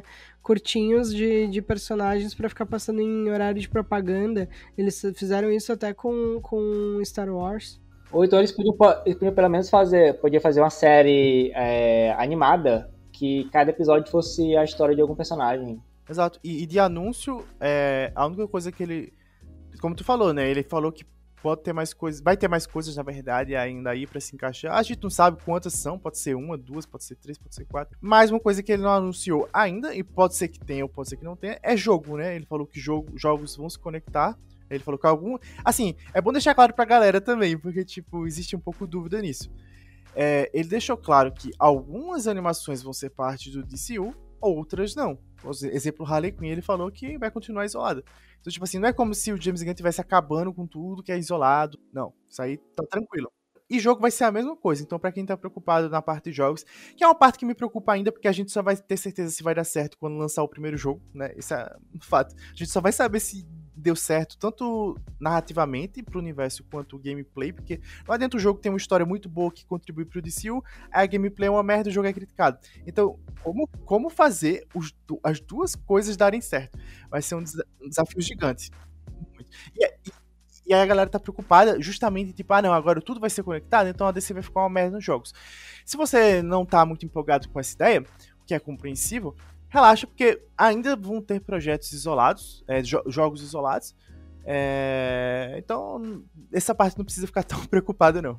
O que eu quero saber é se o jogo da, da Mulher Maravilha vai, vai, vai sair nesse pique ou não. Porque, tipo assim, o jogo da Mulher Maravilha, as notícias que a gente tinha é que ele ia ser focado na, na ilha de Temícera. E agora, com o anúncio da série, pode ser que de fato tem alguma ligação. Pode ser que não também, né?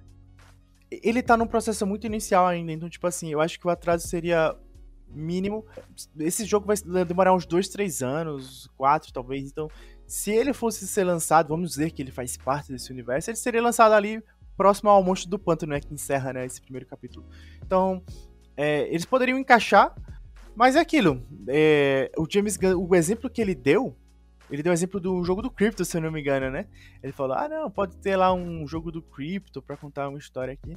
Assim, eu achei que foi um exemplo bem merda, pra ser sincero. Eu adoro o Crypto, mas, tipo assim, não é como se as pessoas estivessem super empolgadas para jogar com o Crypto. A gente quer, a gente tá falando, quando a gente pensa em jogo, a gente tá pensando em jogão, né? Tipo, né, jogo de qualidade. A franquia Arca, a gente, a DC tem que colocar também o patamar dos jogos alto né? Não adianta chegar e colocar, não, vamos fazer uma história boa e aí faz o jogo qualquer coisa. Porque você vai perder dinheiro. A galera não vai comprar e a marca da DC nos jogos vai ficar feia, né? Na verdade, eu queria fazer uma pergunta para vocês. Porque uh, antes a gente tava falando do que a gente meio que esperava no anúncio, foi atendido e a gente sabia que não ia vir Flash e Aquaman. Teve algum herói que vocês sentiram falta do tipo assim. Uh, não que vocês tinham, ah, meu Deus, ele vai falar desse herói, mas que agora, pensando bem, vocês gostariam de ter. Eu queria que tivessem anunciado alguma coisa que envolvesse o Cyborg, do, dos principais, né? E eu sinto falta de mais anúncios de super-heroína, sabe? Tipo, Canário Negro, de repente a própria Mulher Gavião. Eu, eu senti falta disso. Eu não senti falta de nenhum, até refleti bastante para pensar é, do que eu poderia ter sentido falta. É, talvez se eu fosse falar, é, não necessariamente um filme, mas poderia ser uma série ou animação. O Caçador de Marte, eu acho que é um personagem tão bom, mas que é desvalorizado pela DC. Eu acho que faltou areia, talvez, no projeto dele. Tirando ele, a única coisa que eu penso que faltou foi um projeto da Liga da Justiça. Ah, isso aí eu realmente achei. Eu tinha quase certeza que ia ter um projeto da Liga. Porque, tipo assim, quando teve o um anúncio, eu pensei, eu pensei sempre assim. Pô, vão deixar sempre o melhor pro final, vai sempre ter, vai ter sempre um anúncio para quebrar a internet. Para mim, o que quebrou a internet, entre aspas, é, na minha opinião, foi o do Batman. Que foi o que mais bombou, foi também o mais comentado na internet, foi o que deu mais engajamento. Por ser o Batman e também por ser uma coisa que a galera queria muito. Mas eu esperava que esse projeto que fosse empolgar a galera fosse tipo, caraca, vamos ter sim um novo filme da Liga da Justiça. Pra não falar muito mais sobre isso, mas vamos ter. E não tivemos. Não sei se vai ter nesse capítulo 1. Eu acho que não. Eu acho que é muito cedo. Falou, ele disse que tem projetos que com certeza estão entre esses que são anunciados, mas ele não pode falar deles ainda, então talvez venha. Mas eu acho que uma coisa da, da Liga da Justiça ainda tá muito cedo. Porque para ter uma Liga da Justiça legal, a gente precisa ter mais personagens, não introduzir 15 personagens no mesmo filme. É que eu acho, eu acho que lançar ela junto, tipo, no mesmo ano de O Monstro do Pântano daria certo. Porque até lá você já teria o Superman, o Batman, você já teria a Lanterna. E muito provavelmente a Mulher Maravilha, mesmo ela, ela não aparecendo, não tendo algum projeto solo, se se confirmar isso, né? É, eu tenho certeza que ela vai aparecer em algum projeto, porque a, o Gun até falou sobre isso, que tipo, agora pra assinar com a DC, você vai ter que assinar pra tudo. Você vai ter que assinar pra cinema, série, animação, então não vai ter esse negócio de ator que vai ficar recusando participação e tal. A galera vai ter que participar.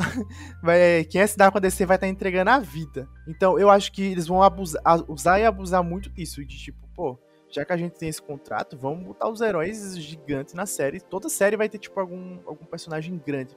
Espero que tenha. Eu acho que eu senti falta de talvez mais personagens negros na, como protagonista. Porque, tipo assim, tu tem o Waller na, na, na série, tu tem o John Stewart no, na série também, né? E, e o, o Gunn, acho que se tu for olhar os, os projetos dele, ele sempre é, tem diversidade, né? Coisa que a gente não pode reclamar dele é isso, né? E eu achei que fosse ter pelo menos um, que nem a, a, a Bruna falou, né? Um do Cyborg ou algum outro personagem assim. Ou, ou negro ou outra etnia, né? É, outra, outra raça e tal. Amarelo ou, ou entendeu? Assim, mas ao mesmo tempo eu também eu não fiquei surpreso por não ter, né? Porque na verdade eu fiquei meio sem saber o que esperar do, do, do James Gunn, né? Eu, eu, no início eu tava meio que pensando assim, ah, não, vai ser aquela coisa básica, ah, os personagens principais e liga. E isso me surpreendeu, né? É, não, não sei isso, né? Mas, assim, eu gostei do, do, que foi anunciado. Sim, eu acho que tá faltando algo mesmo, mas eu não sei dizer o que. ah, sim. O que ficou faltando mesmo, assim, fora do, do planejamento dele, é ele dar um esclarecimento sobre alguns projetos que estavam, é, estavam ali no papel, né? Como, por exemplo, o, o, os projetos do Pete Jordan, né? Que é o, o Super Shock e o Superman. A, a, a Canário Negro, por exemplo. Então eu acho que o que ficou faltando não foi nem o, o plano dele do DCU, mas é, é, esse extra, né? Os, se, se vai ser Elseworld, se não vai ser, entendeu? Eu, eu acho que ficou com Deus, pelo menos o Canário Negro. acho que foi com Deus. É, é, é, assim, ele citou alguns projetos Elseworld, né? Ele citou Coringa 2, ele citou The Batman 2 e citou o Superman do. É, que tá, o J.J. Abrams está produzindo. É, então, esses três projetos, além do Constantine, que a Warner confirmou recentemente que ainda está em desenvolvimento, 4, né? Mas aí é que tá. A Warner veio para comentar um negócio que todo mundo também achou que tinha ido de base. Então, tipo, vai saber, sabe? Então, mas aí a, a gente tá falando de uma parada, de uma parada Elseworld, né? A Canário, por exemplo, ela teria que ser encaixada no universo. E aí eu não consigo ver ela é, com um filme. Eles podem até modificar totalmente o que era o projeto dela, tentar transformar numa série, tentar encaixar. Porque o James Gunn falou que gosta muito do Arqueiro Verde. Então, se ele gosta do Arqueiro Verde, deve gostar da Canário, porque quem gosta de um gosta do outro. mas eu acho que o projeto, como filme, filme, não consigo ver como ele, ele se encaixaria nesse, nesse plano da, do capítulo 1. Eu acho que a, o nosso maior erro nesse, nesse episódio foi não citar justamente porque ele não anunciou nada da Harley. Não, eu falei antes que, que ele não. Não, eu falei que, assim, ele, o maior erro dele foi não, não mencionar o elenco, porque ficou todo mundo em dúvida, só que, assim, a, a, a Margot, pra mim, ela tá meio que na mesma posição da Viola Davis. Eu acho muito difícil ele não sai. Só que também não anunciou nada dela. Porém, também dá para pensar que assim, teve o filme da Harley com as aves de rapina. Então eu não sei, vai ver ele quer dar um tempo para trazer ela de novo, dar tempo para outros personagens, tipo, sei lá, sabe? Dá, dá para ir para tantos caminhos. Sabe o que eu faço? Eu sou James Gunn. É, considerando que ele é fã da série, eu faço umas. É, em vez de fazer filme da Harley Quinn, agora ela ganha uma série. Eu pilho. E aí e aí tu faz estilo a série dela, só que com aí tu usa a Ivy, né? Uhum. Pô, dá, fica muito bom. Uma série live action, assim, mas focada. Finalmente dá uma, uma, uma, era venenosa pra Margot beijar. Exatamente, ela tá implorando. É só o que essa mulher tá pedindo. O universo vai acabar e ela não vai beijar a mulher. Então, é, vamos ver se nesse novo universo rola. Mas assim, eu acho que a Harley vai ter. Eu acho que na verdade, eu vou até voltar atrás. Pra mim, a maior surpresa não foi não ter nada da Harley. Eu esperava que ia ter alguma coisa. Eu iria falar qualquer coisa, qualquer coisa. Só pra dizer, vai ter a Harley aqui. E não teve mesmo, isso aí me surpreendeu. É, tal, mas talvez foi justamente por isso que tu falou, porque ele ainda não quer comentar sobre alguns atores ficar. Ele não falou sobre elenco. Basicamente só Viola e o elenco de Pacificador.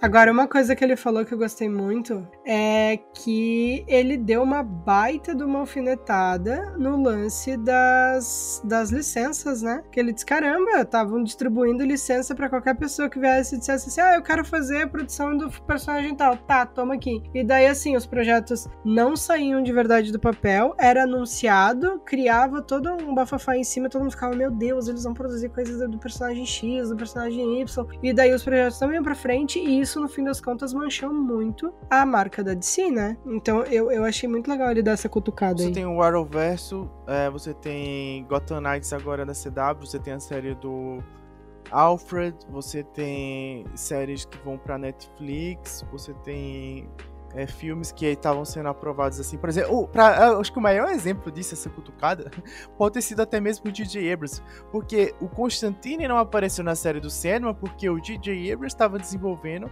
o universo da Liga Sombria, incluindo uma série do Constantine. Então ele estava com os direitos ali dos personagens para a produtora dele. É, então, para mim, esse é uma, um, um, ótimo exemplo de como a DC estava vendendo os direitos, assim, estava distribuindo, na verdade, né, os direitos para qualquer pessoa que chegasse com qualquer ideia bosta.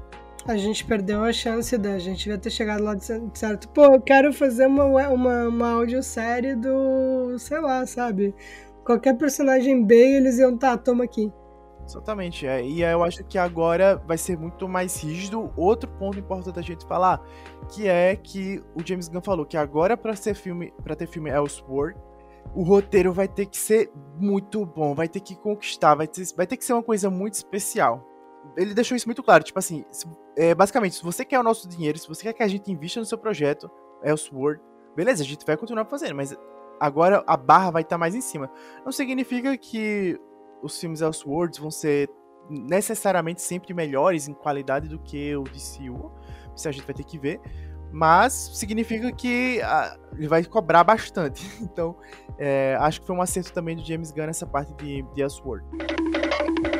Aí eu quero perguntar para vocês, decenautas que nos ouvem, o que que faltou para vocês? Porque assim, não é faltou no sentido realmente de que, meu Deus, tá fazendo uma puta falta, mas o personagem que agora, depois que a gente viu os anúncios, podia ter, não teve, mas vai que vai ter ainda, né? E qual é o projeto que vocês mais estão animados? Contem pra gente o que vocês estão pensando. Pode tanto deixar aqui na caixinha de pergunta que a gente sempre deixa aqui no Spotify, ou se vocês estão ouvindo por outras plataformas, vocês podem vir nas nossas redes sociais ou mandar um e-mail para podcast udcpodcast@gmail.com. A gente gosta de conversar com vocês e ouvir a opinião de vocês. E esse foi mais um UDCcast. Até o próximo episódio. Tchau, tchau, tchau.